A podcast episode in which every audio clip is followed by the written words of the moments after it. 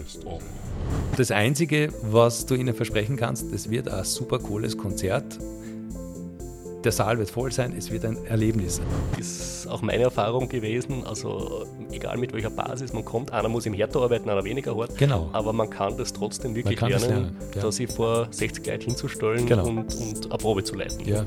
Aber wenn man versteht, also es kann nur aufgrund dieser äh, also Autorität, die aus dem Wissen, aus dem Können kommt, aus dem Verständnis für Komposition und weil ich jetzt genau weiß, wie das Programm sein wird, dann wird es akzeptiert. Herzlich willkommen zu einem neuen Trolling Teachers Talk. Es ist der erste Talk nach der Sommerpause. Ich bin heute in Übelbach bei einer Chor-Dirigier-Koryphäe. Herzlich willkommen, Franz Herzog. Ja, vielen, vielen Dank. Ich freue mich total, dass ich bei deinem Post Podcast dabei sein kann. Ähm, ja, du hast gesagt, ich soll mich ein bisschen vorstellen. Bitte, ja. Ich Ja. wollte ich wollte gerade sagen, bitte stell dir bitte vor. Ja. Also, wie gesagt, mein Name ist Franz Herzog. Ich habe so einen Künstlernamen dazu, Franz M. Herzog. Das M heißt Maria, falls das jemanden interessieren würde. Und zwar das M ist eigentlich nur deshalb dazugekommen, weil es einen zweiten Komponisten, Franz Herzog aus ehemaligen Deu äh, Ostdeutschland, gegeben hat. Ich glaube, der ist mittlerweile schon verstorben und deshalb habe ich durch, durch die, diese Anmeldungen bei der AKM, äh, damit man da keine Verwechslung hat, hat man sozusagen ein Pseudonym oder eine Ergänzung braucht. Und es ist also die Maria draus geworden, Franz Maria Herzog. Ja. Und deshalb dieses M, ja. Das ist interessant, dass du das sagst, weil wenn man dich googelt und Franz Herzog eingibt, ist wirklich der erste, was bei Wikipedia kommt, dieser andere Franz Herzog. Genau. Also, ja, deshalb Franz M. Herzog. Und es gibt irgendeinen anderen mit Bienenzucht auch einen Franz Herzog. Also Okay. jedenfalls, das M ist nicht schlecht. Das ist nicht so schlecht. Ja, Ja, äh, was, also du, du machst ja recht viel. Also du, du, du, du leitest den Lehrgang am Konservatorium. genau, Du hast Chordirigieren und Komposition studiert. genau. Ähm, was machst du sonst noch alles? Also du hast ja eine ganze Palette an Tätigkeiten, ne? also von Festivalorganisation und, und, und. Erzähl mal was. Ja, also der, der, die große Liebe zur Chormusik ist eigentlich durch eine Singwoche entstanden, damals noch mit dem Kurt Muth-Spiel, weil einer für sich hat mich, war ich ganz fasziniert von der Gitarre, wollte eigentlich fast Gitarre studieren und so weiter, aber dann war da dieses große Erlebnis mit 100 Leuten da im Schloss St. Martin zu singen und das war irgendwie, war richtig geflasht von diesem Klang, mitten in einem Klang zu sein von 100 Menschen. Ich habe das noch nie vorher so erlebt. Und dann war, wow, das ist wirklich das Coolste, was es gibt, weil es so direkt ist. Du brauchst kein Instrument, gar nichts. Und es klingt plötzlich. Und wenn dann alle zum Schwingen anfangen, ist es wirklich ein unglaubliches Gefühl. Also, wie gesagt, das war so mit 16 oder 17. Und äh, das war eigentlich der Einstieg in die, in die Chorwelt. Und, ähm, und dann ist es weitergegangen. Ich, ich, ich bin ja eigentlich Hauptschullehrer in Mathematik und Musik. Also Mathematik hat mich immer auch fasziniert. Das habe ich nicht gewusst, okay? Ja, deshalb sind auch bei meinen Kompositionen manchmal so ganz Reihen und alles Mögliche drinnen. Ganz versteckt. Aber doch. Und, und, und, und dort habe ich wieder einen ganz tollen Professor gehabt, der Professor Seiler, der, der mir also in diesen drei Jahren so viel an Technik im Dirigieren, vor allem unterschiedlich war, aber Schwerpunkt auch Chorleitung, mir beigebracht hat, dass es dann, also ich wollte dann nichts anderes als Chorleitung studieren und eben und habe das dann auch gemacht und daneben ist immer das irgendwie selbst irgendwas zu arrangieren oder immer mehr dann das Bedürfnis was das selbst zu schreiben, zu komponieren. Und habe dann die Aufnahmeprüfung gemacht, Komposition und war dann beim Hermann Markus Pressel. Und das hat mich sehr beeinflusst, also Richtung neue Musik. Und deshalb mache ich auch sehr viel, ja. Ähm, warum hast du, also du hast jetzt schon gesagt, dieses Singen hat dich dann dazu bewegt, Chordirigieren zu studieren. Mhm. Ähm, Orchesterdirigieren war nie am Schirm oder hast du das Ähm, ausgeschlossen gleich? Nein, war nicht. Also ich habe auch viele Chororchester-Sachen gemacht. Also äh, äh, es hat sich irgendwie so ergeben eigentlich. Ich habe dann ein Stipendium gekriegt, bin nach Schweden gegangen zu Erik Eriksson. Das war damals so da wirklich der Papst. Also alle, die sich irgendwie einrichten haben können, leisten haben können, äh, sind dann nach Stockholm und haben dann irgendwie ein Semester und ich habe tatsächlich dann ein Stipendium gekriegt und bin dann hin und das hat mich auch sehr beeinflusst. Und vielleicht war diese intensive Tätigkeit mit der Stimme und auch äh, dieses äh, ganz feine Ausdrucksmittelstimme hat mich einfach fasziniert. Mhm. Also ich würde jetzt nicht sagen, dass das eine oder andere interessanter ist. Äh, und ich finde da die Kombination Stimmen und Streicher zum Beispiel ist sowas von genial und fließt ineinander.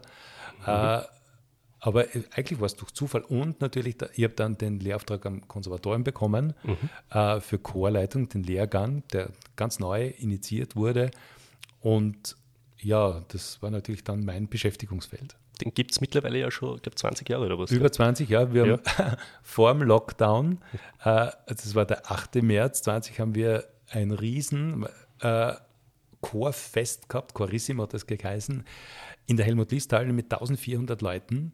Mhm. Und das war am 8. März und drei Tage, vier Tage später war schon der Lockdown. Also dann ist es richtig umgegangen. Also wir, da hat man noch gar keine Ahnung gehabt, wie, wie ansteckend das eigentlich wirklich ist. Und, und es waren 1400 Leute und ich glaube 600 auf der Bühne direkt zum Schluss mit, mit, mit Carmina Burana, so, so richtig gefetzt, dicht an dicht.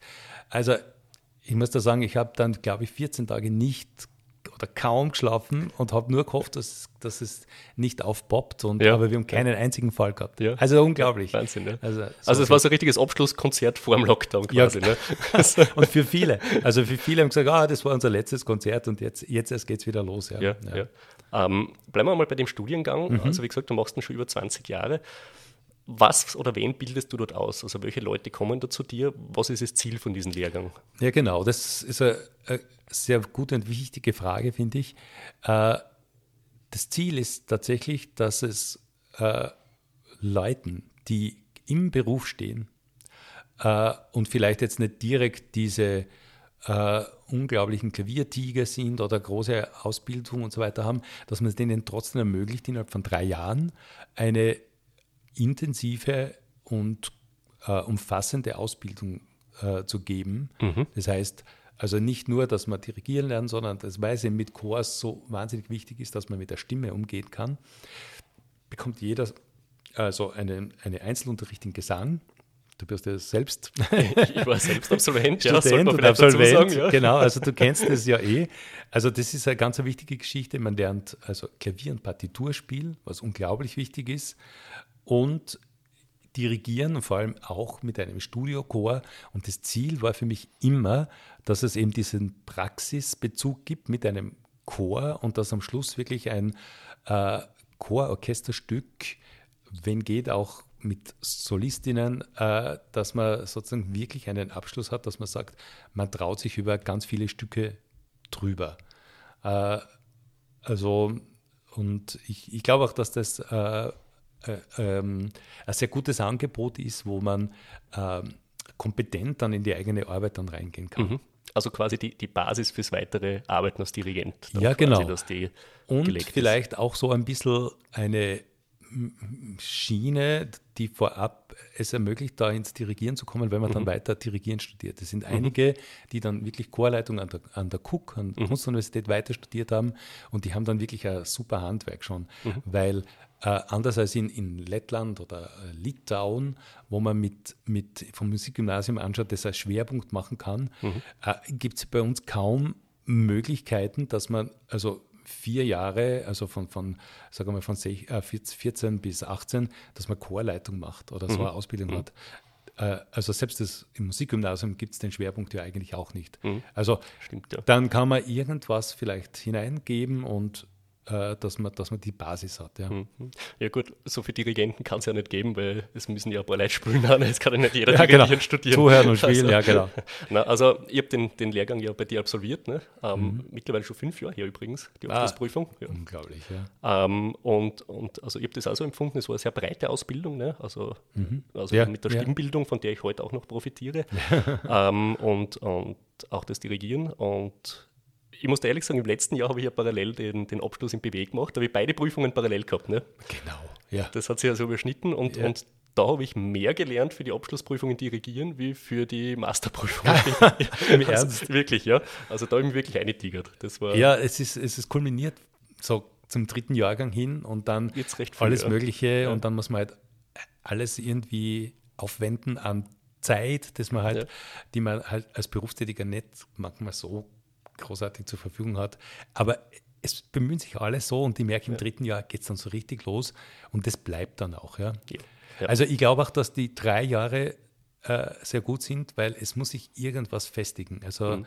weil, weil du Stimmbildung angesprochen hast, also man kann keinen Intensivkurs eine Woche Stimmbildung machen. Nein. Das muss sich langsam setzen und manchmal glaubt man fast, es passiert da gar nicht so viel, aber plötzlich nach zwei Monaten, Monaten kommt dann irgendwie ein Sprung, den man gar nicht mhm. so voraussehen kann und dann geht es wieder und wieder und das bleibt aber, das ist gefestigt. Mhm. Also so Schnellkurse sind super als Anregung, Ergänzung, aber so wirklich lernen braucht man einfach die Zeit, die muss man einfach geben. Ja. Das ist wahr, ja. Also Lehrgang beim Franz Herzog sehr zum Empfehlen. Ähm, noch schnelle Eigenwerbung, wie ist da der Anmeldeprozess? Wie kommen Leute zu dir, also die sich interessieren? Jetzt bis 26. August kann man sich noch anmelden. Mhm. Es gibt, äh, also wir haben vier oder fünf Stellen frei und es sind schon einige Anmeldungen, aber einfach Anmeldeformular herunterladen auf der Homepage vom Konservatorium, Johann Josef Fuchs Konservatorium und dann, also man sollte eine gute Stimme haben, mhm. äh, Klavier spielen können, also das heißt, sehr, es gibt sehr Unterschiede, man lernte das dann auch, aber Grundkenntnisse im Klavierspiel sind mhm. wichtig und ehrlich gesagt, man lernt das Dirigieren dann eh dort. Also man, vom Franz. Ja, genau. Man lernt es von mir, hoffentlich. Und es macht wirklich Spaß. Ja, also das, es ist äh, es ist toll, weil die Gruppen meistens super zusammenpassen mhm. und man hat dann so eine, eine, super Gemeinschaft auch und, und man pusht sich da gegenseitig. Ist wirklich mhm. super. Mhm. Ähm, um zu deiner Kompositionstätigkeit noch zu kommen, also ich habe leider jetzt da keine Möglichkeit, was von dir einzuspülen, mhm. ähm, aber du schreibst hauptsächlich für Chor. Mhm. Ähm, du schreibst meiner Meinung nach äh, modern, du spielst gern mit Rhythmen auch. Ja, ähm, richtig, ja. Deine Musik kommt eigentlich auch sehr gut an. Also sie ist die Leute verstehen deine Musik, so würde ich es jetzt beschreiben. Ja. Ähm, wie ja. bist du da zu deinem Stil gekommen? Wie, wie gehst du es an, wenn du komponierst? Ähm, ja, also Rhythmus ist elementar, da hast du vollkommen recht. Aber im Prinzip ist es so, die, die rhythmische Struktur, das hat mich immer mhm. fasziniert. Und, und viel, vielfach geht es dann auch so in Patterns-artig dahin und durch kleine Verschiebungen oder eben, weil wir gerade vorher bei Mathematik, Mathematik waren, also dass das zum Beispiel eine Ebene hat quasi in fünf mhm. und die andere ist aber in sieben oder, oder fünf gegen drei und das überschneidet sich und es ist, ergeben sich unglaublich reizvolle äh, Elemente, wo man sich jetzt dann nicht genau auskennt. Man spürt zwar, man ist irgendwo drinnen, mhm. aber das ist ganz fein unterschiedlich, also gehandhabt. Und also das ist ein Element. Das zweite ist ähm, äh, so eine Mischung aus frei und doch tonal. Mhm. Aber tonal so eingesetzt, dass sich dann wieder so Cluster ergeben. Also es ist alles auch von der praktischen Seite gesehen, es kann ein guter Amateurchor das immer singen. Mhm. Also das ist nicht so, dass man jetzt den Rundfunkchor braucht oder, oder, mhm. oder Spezialensemble, sondern es ist auch für gute Chöre machbar. Mhm. Und äh, also das ist für mich ein, ein großes Anliegen.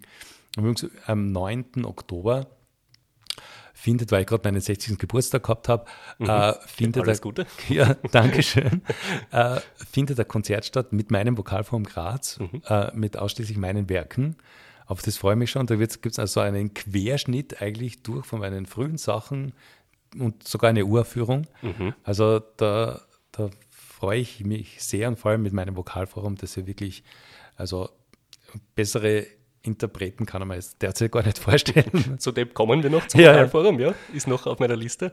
Also ja. das zweite ist, äh, also das heißt, die, die tonale Welt, die dritte mhm. ist schon dass mich einfach Texte inspirieren müssen. Mhm. Also, und, und ein, ein, ein Text, der, der für mich einfach unglaublich wichtig ist, ist einfach die Liturgie, mhm. also die, die, die, also die Messliturgie und vor allem die Messe selbst. Also es ist für mich so unglaublich stark, dass 2000 Jahre lang wird ein Kyrios, ein Kyrie äh, gesungen, es wird ein Gloria so lange gesungen und dass man in dieser Tradition diesen Text wieder in sich hineingeht und, und verstehen lernt und daraus wieder eine neue Komposition machen kann, ist für mhm. mich wahnsinnig spannend. Mhm. Ja. Das stimmt, also ein Messton wird vertont, eine Messe wird vertont seit Jahrhunderten und, und Ja. es ist alles anders, ne? über die Epochen. Also Genau, diese Entwicklung genau, ist wirklich ja. spannend, ja. Dein, dein Kyrie habe ich mir übrigens noch auf YouTube angehört. Das Ah, steht ja. online, also für die das interessiert. Franz M. Herzog Kyrie steht auf YouTube. Ganz spannendes Stück. Da haben wir genauso einen Fall, dass, dass eben ein, also die Männerstimmen im quasi Dreivierteltakt oder in sechs, sechs Achteln da dahin gehen und während der Oberchor in fünf Achteln geht. Und das irgendwie klappt im ersten Moment, das geht sich nicht aus. Aber wieder Mathematik, 6 mal 5 ist 30, irgendwann kommen die zusammen. also so viel als Hintergrund. Ist aber nicht wichtig zu wissen für, für die Leute und fürs Publikum, nicht für den Dirigenten oder Dirigentin, eigentlich schon. Also, das, dass man sich da, das ist für mich auch so im Rahmen des Unterrichts sehr wichtig, dass man ähm, in, in die tieferen Schichten einer Komposition geht. Also, äh, und auch bei der Programmierung von Konzerten ist es sehr, sehr wichtig, dass die Stücke irgendwie zusammenhängen. Also nicht nur von den Tonarten, sondern dass das irgendwie fast ein Narrativ hat, so ein Programm. Also nicht nur eine Auswahl der schönsten und, und beliebtesten Stücke, sondern dass da mehr Ein roter dahinter Faden, ist. der klassische rote Faden, ja. Genau, Ja. ganz genau. Ja. So, jetzt habe ich den Faden verloren, was ich dir jetzt noch Na, wir waren wollte. vielleicht Komposition, vielleicht Ah ja, darf komm. ich da nur einhaken. Bitte, ja, also was, was manchmal auch sehr reizvoll ist, sind einfach Arrangements. Das Mhm. macht mir auch sehr Spaß. Also zum Beispiel also ein Weihnachtslied, O Jubel, O Freud, irgendwie völlig so anders. Also es wird fast mixolydisch. Also das, das, man erwartet sich Sachen nicht sehr, sehr rhythmisch auch. Also das hat dann mit dem alpenliedischen Lied fast nichts mehr zu tun und trotzdem Mhm. bleibt die Melodie aber gleich. Also solche Sachen sind sehr spannend. Ist auch sehr lustig zum Singen, habe ich schon singen dürfen, dein O Jubilo freut. Ah, ja, Haben wir damals genau, ja. gesungen, also Ja. äh, echt, äh, und die geht ins Ohr. Das meine ich eben. Das ist eine Nummer, wenn du die einmal singst, ähm, die erst Jahre später diesen Bassrhythmus, den Ja. hast du einfach noch irgendwo Das drin ist das abgespeichert. fast jetzt fast als Kompliment auf, weil das ist, ist, ist, ist ja äh, nicht so selbstverständlich. Ja, Das man stimmt, ja. Das ist, aber es ist wirklich so, es geht ins Ohr, ja. Ähm, wie gesagt, deine Musik kommt an, du schaffst es auch mit dem Vokalforum, eben was dein Ensemble ist, ähm, auch mit neuer Musik Hallen zu füllen. Ich denke da jetzt auch an die neue Kamina damals, ne? die war ja, glaube ich, sogar ausverkauft Mhm. Ja. oder ziemlich voll. Ähm, warum schaffst du das und warum schafft es viel andere neue Musik nicht, wo dann fünf, sechs Hanseln drin sitzen und sie äh, neue Musik anhören? Gute Frage. Also ich glaube, das eine ist sicher die Qualität. Also ein Stück, eine Uraufführung zum Beispiel, die schlecht uraufgeführt wird, äh, kommt es zu, sagen wir mal so, zu einer Urabführung. Also das wird einmal aufgeführt und kommt nicht wieder. Äh, Hat aber nicht manchmal äh, nicht den Grund, dass die Komposition schlecht ist, sondern wenn die Interpretation lieblos, ohne, ohne die nötige Empathie für neue Musik äh, aufgeführt wird, kann es sein, dass das ein Todesurteil für eine Komposition ist. Umgekehrt denkt man sich, wow, ist das ein super Stück und der Chor oder das Orchester schmeißt sich da rein und gibt alles. Also es sind zwei ganz verschiedene Welten. Also das ist das Erste, die Qualität, äh, d- das Verständnis von den Leuten, die das uraufführen. Also wie geht man mit der Komposition hinein, versteht man das Ganze. Und dann, wenn man ein Konzert macht, muss man halt wirklich auswählen, was man singt. Also es gibt Stücke, die einen speziellen Charakter haben. Und das ist, geht sehr in eine Richtung. Und wenn das alles in dieser Richtung ist, kann es sein, dass es irgendwie ermüdend ist, sowohl für die Ausführung als auch fürs Publikum. Äh, äh, also da muss man wirklich äh, eine, eine, das ist die große Kunst eigentlich, Pro Programmieren eines Konzertes, dass man da hineingeht, schaut, dass man qualitätvolle Stücke hat. Und wenn sie mit Überzeugung interpretiert werden, dann gehen die Leute raus und sagen, super. Ja. Oder eine Kombination auch, wo das, wo eine Struktur ist, wo, wo man alte Musik mit neuer Musik extrem gut mischen kann. Das habe ich jetzt zwei, dreimal gemacht bei, bei, bei Programmen im Paradiesum zum Beispiel, war sehr viel zeitgenössische, aber auch alte Musik dabei oder auch die nächsten Programme sind dann auch so. Also das ist ähm, interessant, ja. Ähm, wenn man da Nikolaus Hanen-Kuh hernimmt, ne, der äh, schreibt in seinen Büchern teilweise, dass das, also sein Ansatz ist, dass die neue Musik teilweise nicht ankommt, weil die musikalische Bildung des Publikums fehlt. Was sagst du da zu seiner Aussage? Glaubst du, ist das Ja, auch kann ein ich unterschreiben, ja. Ja. Aber das war eigentlich immer so. Also die Beethoven-Symphonien, also das war ja nicht so, dass der Alex gesagt hat, super und Mhm. toll, sondern pah, so weit weg, das versteht niemand, weil halt alle noch in der älteren Welt waren und das gleiche gilt für romantische Chormusik, bis Maler wirklich verstanden wurde. Also das dauert. dauert ja. Das dauert, ja. ja. Es gibt Musik, die wie, wie Carmina Burana sofort verstanden wird. Das ist ein, ein Wurf, den kann man gar nicht mehr irgendwie nachvollziehen. Das ist mhm. unglaublich. Mhm. Äh, aber es gibt Stücke, die, die, werden erst später, dass man sagt, wow, das ist ein tolles Stück. Mhm. Und äh, ja, es braucht Zeit und man muss dem Publikum auch die Zeit lassen, zu lernen, mitzukommen. Das ist äh, natürlich hart für die Ausführenden, aber es, es braucht tatsächlich Zeit, ja. Also äh, ich denke nur an das fantastische Lux Eterna von Ligeti, das wirklich extrem schwer und auch äh, kaum zu verstehen ist im ersten Moment, weil mit dieser, mit dieser Reihe, die dann sich durchzieht, äh, aber dann war es plötzlich in der Filmmusik mhm. äh, und äh, äh, dann plötzlich haben das viele gehört und jetzt irgendwie ist fast ein Standardstück oder mhm. Schönberg Friede auf Erden. Mhm. Also das war Katastrophe. Also es ist das gesagt, ah, das kann man gar nicht singen und so mhm, weiter. Mhm. Aber Schönberg war ja selbst Chorleiter übrigens und hat mit dem Arbeitersängerverein äh, dieses Stück uraufführt. Also das mhm. ist wirklich, also das heißt, gute Komponisten haben mit ihren Chören und Orchestern immer ihre Sachen aufgeführt und haben mhm. natürlich die ideale Interpretation gehabt. Ja. Es ist halt dann die Frage für, für, für Komponisten jetzt, ob das dann nicht Sinn macht, dass man was schreibt, was das Publikum schon vorab versteht. Wäre das dann nicht auch ein Zugang? Da gibt es unterschiedliche Zugänge. Es gibt ganz mhm. radikale Zugänge, wo man sagt, äh, mir ist es nicht so wichtig, dass das Publikum versteht, sondern das ist in sich so stark, ist, ist ein Ansatz. Mhm. Ich glaube, umgekehrt das ewige Anbiedern, äh, unter Anführungszeichen, ja, mhm. dass man sagt, ich muss nur fürs Publikum schreiben, damit es sofort ins Ohr geht und so weiter, mhm. das kommt nicht. Also mhm. das ist im Moment, mhm. aber diese Stücke, ich weiß nicht, ob die, wenn man nur sowas macht, ob das bleibt. Mhm. Also ich glaube schon, das Publikum ist ja nicht, ähm, vielleicht musikalisch vielleicht nicht so weit, aber es ist nicht ungebildet. Und das sind ja alles, verstehen ja ganz viel, vielleicht jetzt nicht direkt von dieser Kompositionsart, aber sind gebildet auf andere Weise und die verstehen mhm. sehr wohl, aber guter Text ist, ob da ich, ich glaube immer, dass das eine gute Komposition, wenn sie gut gemacht ist, dass irgendwas drinnen ist, das man nicht im ersten Moment versteht, aber das so immanent ist, dass man einfach spürt, da ist was passiert, da mhm. ist viel Arbeit und viel viel an, sagen wir es äh, so einmal, mit einfach Hirnschmalz drinnen und nicht nur schnell, schnell gemacht. Ja. Mhm. Also es spürt das Publikum sehr wohl. Ja. Mhm. Jetzt beschäftigst du dich eigentlich beruflich sehr viel mit Chormusik. Hörst du daheim auch Chormusik oder hörst du dann ganz was anderes? Also kaum? Chormusik. Also das ist dann, also schon, wenn ich was vorbereite mhm. und so weiter.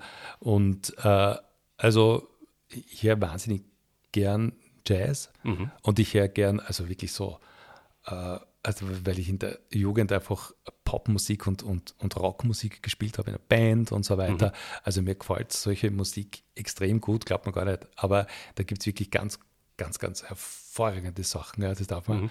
auf keinen Fall unterschätzen. Oder jetzt, jetzt bin ich gerade so, so Chicoria-mäßig unterwegs. Es ist, es ist unglaublich, was da in seinen Kompositionen passiert. Ja. Mhm. Also das ist, das ist das, was mir dann okay. gefällt. Also Aber auch gute Volksmusik, interessanterweise. Also, okay. also internationale, also wirklich so. Also jetzt nicht Radio Steiermark. Äh, Gibt es auch, gute, ja? gibt's auch gute okay. Sachen, also ganz authentische Sachen. Es ist nämlich, wird unterschätzt, also gute Volksmusik wirklich gut zu singen und zu spielen, dass es wirklich genauso diesen Drive kriegt.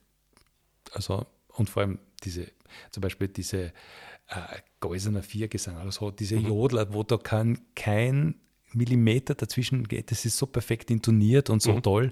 Also das ist fantastisch. Einfach fantastisch. Äh, du hast schon angeschnitten dein Vokalforum. Mhm. Ähm, vielleicht kannst du ein bisschen was erzählen. Was, was ist das? Wie lange gibt es das schon? Ja, also das Vokalforum war sozusagen, äh, in meiner Studienzeit habe ich das gegründet, um mich austoben zu können, sagen wir mal so. Und das hat äh, begonnen so mit 16 Leuten. Mhm. Äh, und vor über 30 Jahren jetzt mittlerweile schon.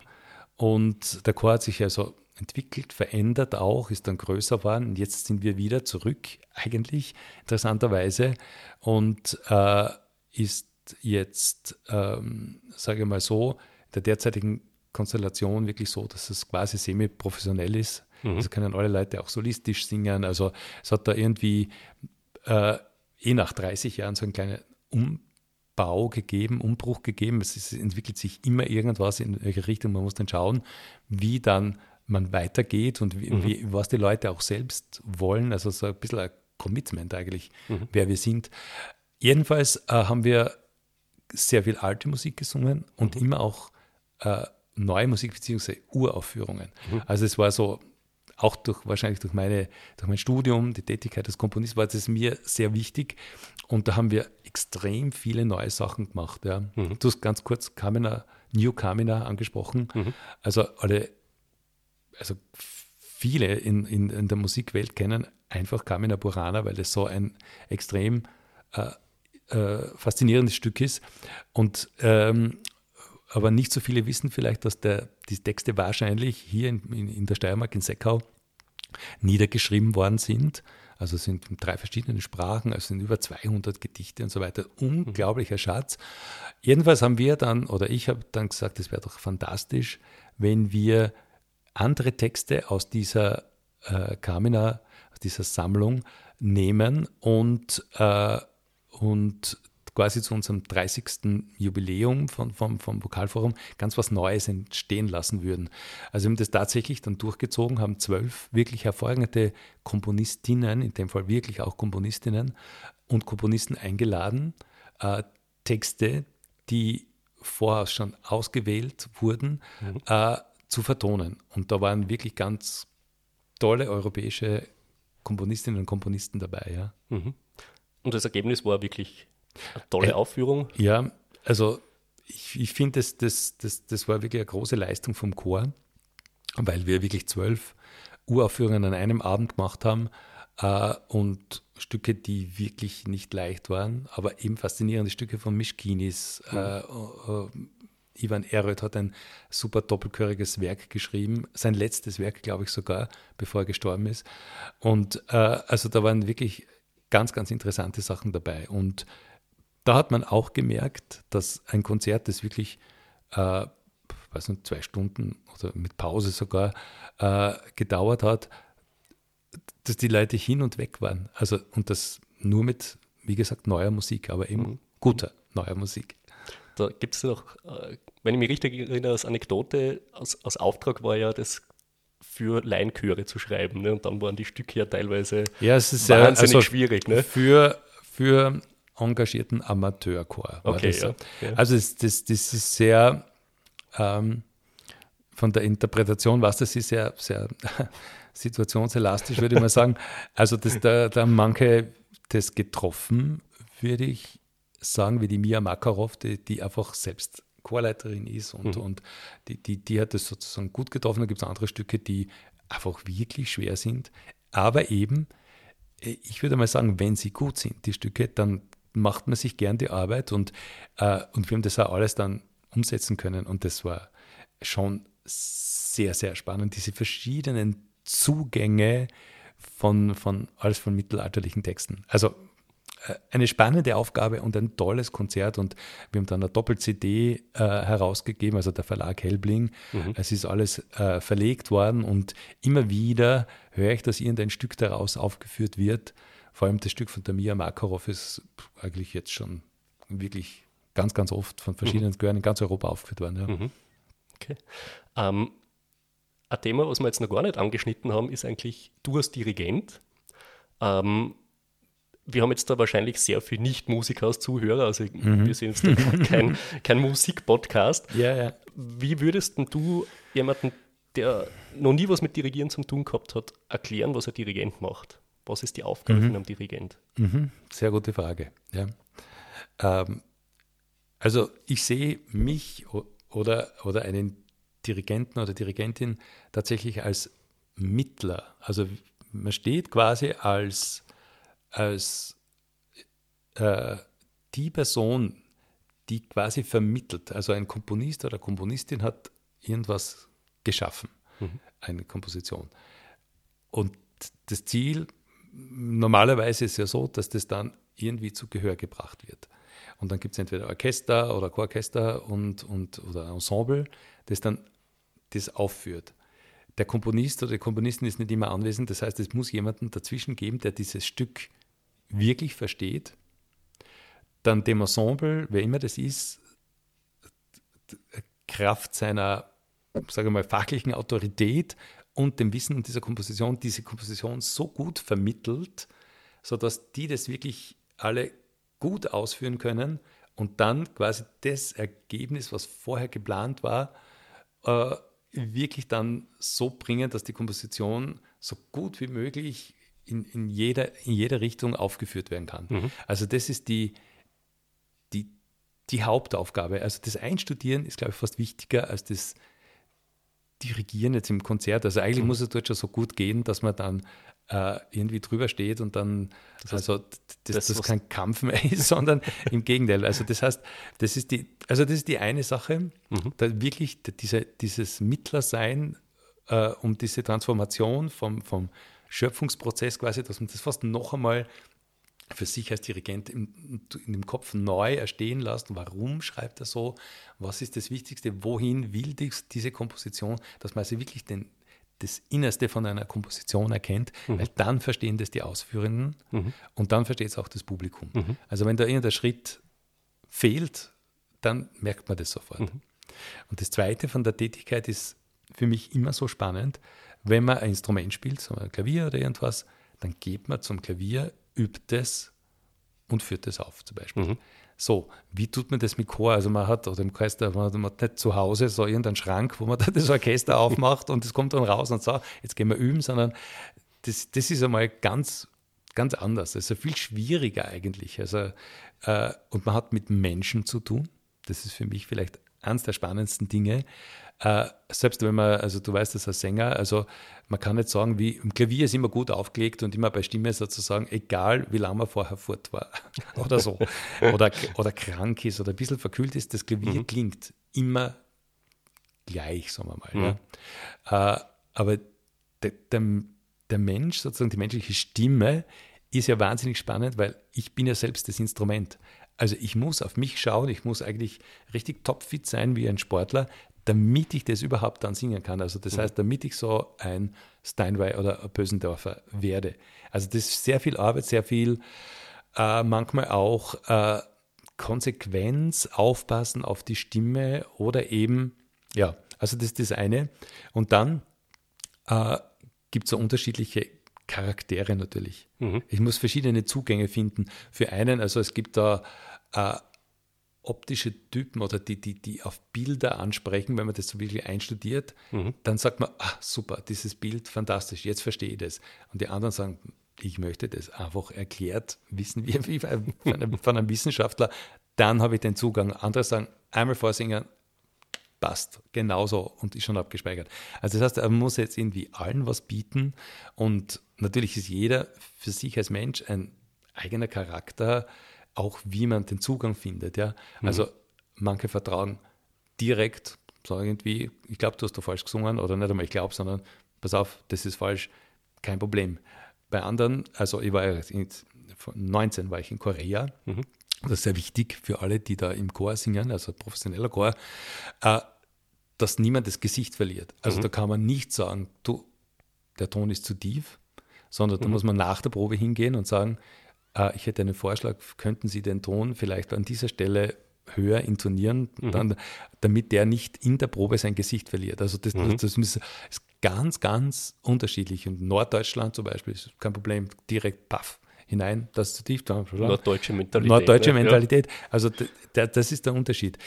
Und ich glaube, das Spannendste daran ist ja so, wenn man Klavier berührt man tatsächlich die Tasten und es kommt was. Als Dirigent äh, bist du in der Luft sozusagen mhm. unterwegs und, und machst da irgendwelche Zeichen und so.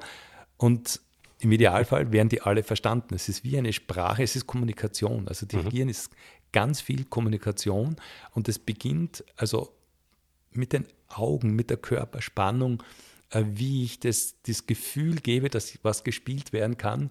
Und das ist dann schon, glaube ich, das unterscheidet dann auch äh, diesen Informationsgehalt, den man da geben kann.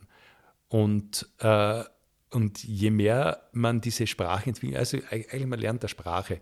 Und je größer das Vokabular ist, je, je verständlicher das ist, desto besser ist dann in Wahrheit das Ergebnis. Ja? Mhm. Also das sind sehr wichtige Dinge. Also das ist diese Tätigkeit um, und dann auf der Bühne ist natürlich, gibt es unterschiedliche, manche sind eher so, sage ich mal, äh, die zieht es nicht so auf die Bühne, sondern bringen das fantastisch, das Resultat, mhm. und andere zieht es auf die Bühne. Und die mhm. sind, die, die, die, die werden dann richtig, also da gibt es diesen Kick auf der Bühne und dann Sachen, die manchmal nie gegangen sind, gehen plötzlich, weil so, so viel Power dahinter ist und so. Also das ist, das ist, ist eigentlich so, ja. Und die zweite Tätigkeit, also wenn man das, das ist sozusagen das Künstlerische, mhm. ist einfach die organisatorische Tätigkeit. Mhm. Also die ist, glaube ich, gleich wichtig oder von der Zeit her würde ich fast sagen, dass das 70 Prozent, 80 Prozent unseres Jobs ist eigentlich dann organisieren. Mhm. Ich muss einen super Probenplan entwickeln, weil das tollste Stück und meine tollste dirigentische Tätigkeit ist dann im Endeffekt ganz umsonst, wenn ich nicht ganz konkret sage, wir brauchen sieben Proben, wir brauchen dort die Generalprobe, da muss Ruhe sein und, und wenn man dann mit Licht und Ton noch arbeitet, mhm. braucht man wirklich gute Leute, die das verstehen oder eben ein Videoteam. Also da gibt es ganz, ganz, ganz wichtige Sachen. Oder äh, man braucht nur sagen, also man probt so richtig dahin und es ist toll und man hat dann vier Solistinnen und Solisten. Und wenn ich mich da jetzt vertue und, und, und habe auch die falsche Auswahl getroffen, dann ist eigentlich die ganze Arbeit umsonst, mhm. weil dann man sagt, ja, es war schon schön, aber mein Gott, die Solistinnen und so, das, das kennt man. Also das heißt aber, das ist eigentlich dann mein Fehler gewesen. Also ich muss mhm. das Projekt vorab schon so gut planen. Ich muss auch schauen, dass diesem akustischen Raum, dass, der, der, dass der mein Konzertprogramm dem entspricht. Also wenn ich so wahnsinnig klingende Stücke habe, die, die sozusagen großen Raum, große Akustik brauchen und ich bin dann in einem trockenen Saal, ist natürlich super blöd, mhm. ehrlich gesagt, mhm. weil dann, dann ist man, hat man eigentlich das falsche Programm gewählt, weil die Akustik nicht stimmt. Also mhm. alles solche Dinge muss im Vorfeld eigentlich geplant werden und das glaubt man gerade, wie viel Zeit das beansprucht und mit Veranstaltern reden und so weiter. Also das, das ist äh, gleich wichtig, wenn nicht sogar wichtiger manchmal, damit das die Rahmenbedingungen stimmen. Mhm. Ja.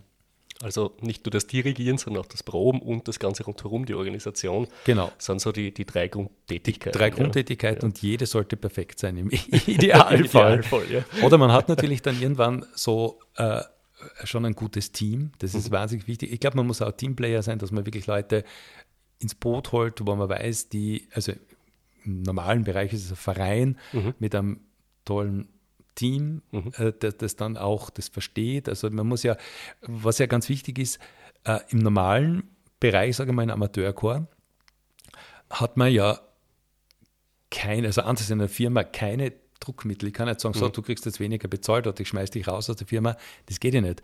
Die kommen alle freiwillig. Mhm zahlen vielleicht sogar noch dafür einen Mitgliedsbeitrag. Mhm. Äh, und das Einzige, was du ihnen versprechen kannst, das wird ein super cooles Konzert der Saal wird voll sein, es wird ein Erlebnis. Also mhm. mehr, also alles andere musst du eigentlich mit, mit deinem Engagement, mit deiner Überzeugungskraft machen, weil, äh, weil in den meisten Fällen kannst du nicht sagen, du kriegst pro Probe 100 Euro, dann ist es wie, wie, wie ein Job.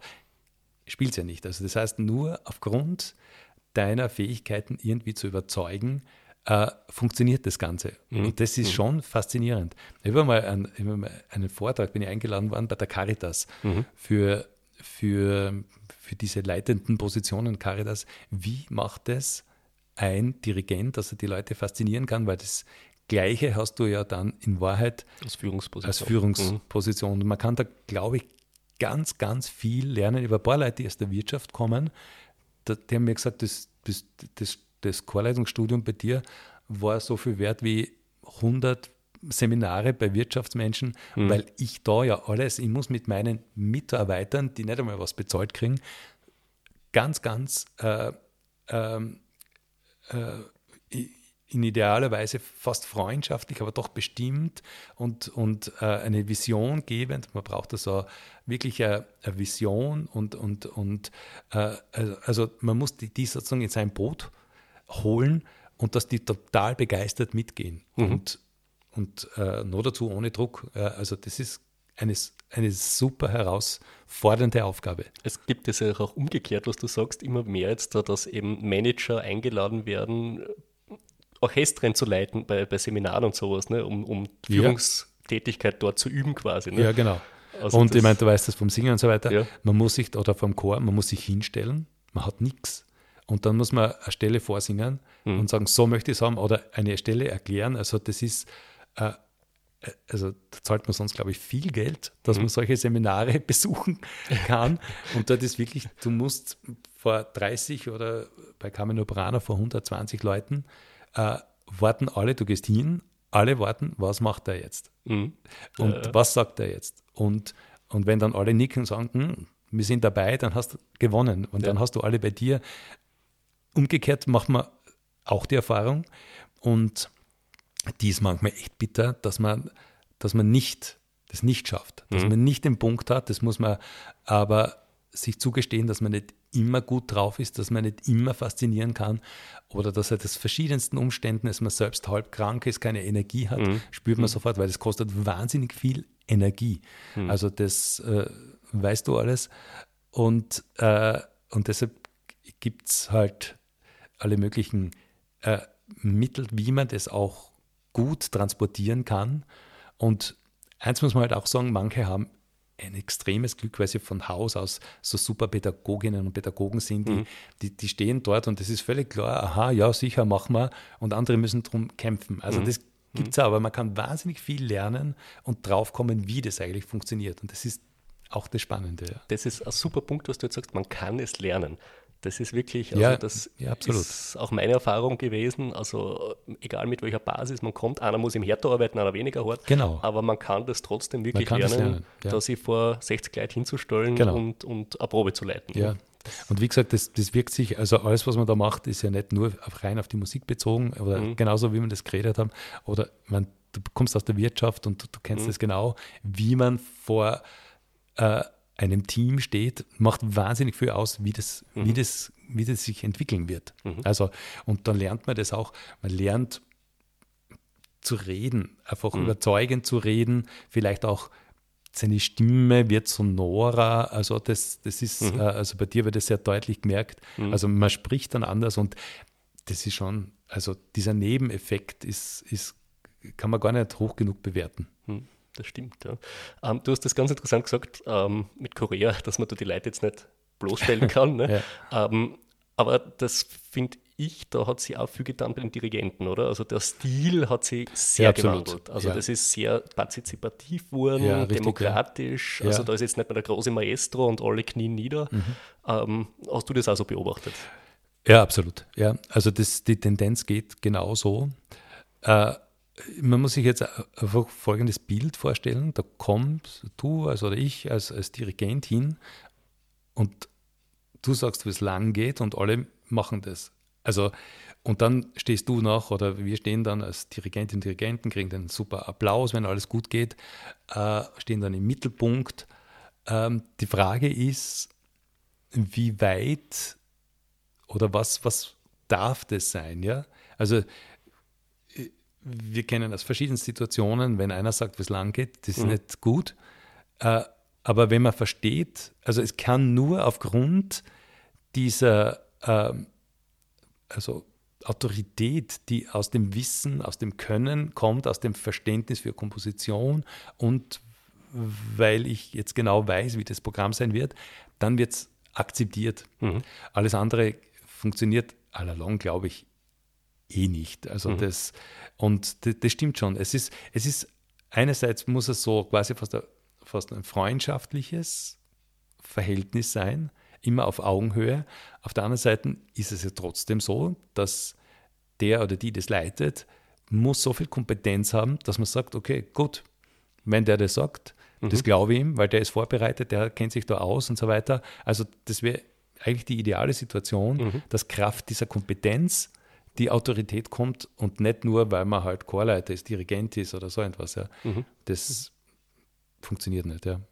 Das mit dem Kompetenzbegriff ist wirklich ganz was Wichtiges. Also da gibt es diesen alten Spruch, ja, der Dirigent muss mehr wissen wie alle Musiker im Saal. Ne? Mhm. Äh, wenn einer was fragt, musst du einfach irgendeine Antwort haben. Ja, ne? also, hat, hat, das gibt es heute Fragen, ja. Also. Ja.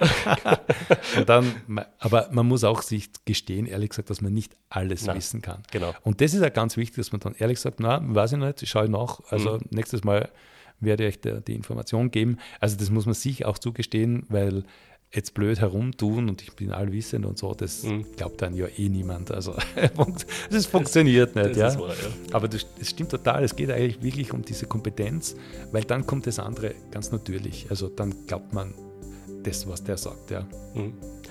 Franz, ich habe alle meine Punkte abgehakt von der Liste. Danke vielmals für dieses tolle Interview, dass du dir Zeit genommen hast. Ja, sehr gerne. Es hat total gefreut. Erstens, dass wir uns wieder gesehen haben und noch dazu mit einem tollen Podcast. Wirklich. Das ist wirklich schön. Super. Danke, Franz, und schöne Ferien wünsche ich dir. Ja. Danke, ebenfalls einen schönen Sommer.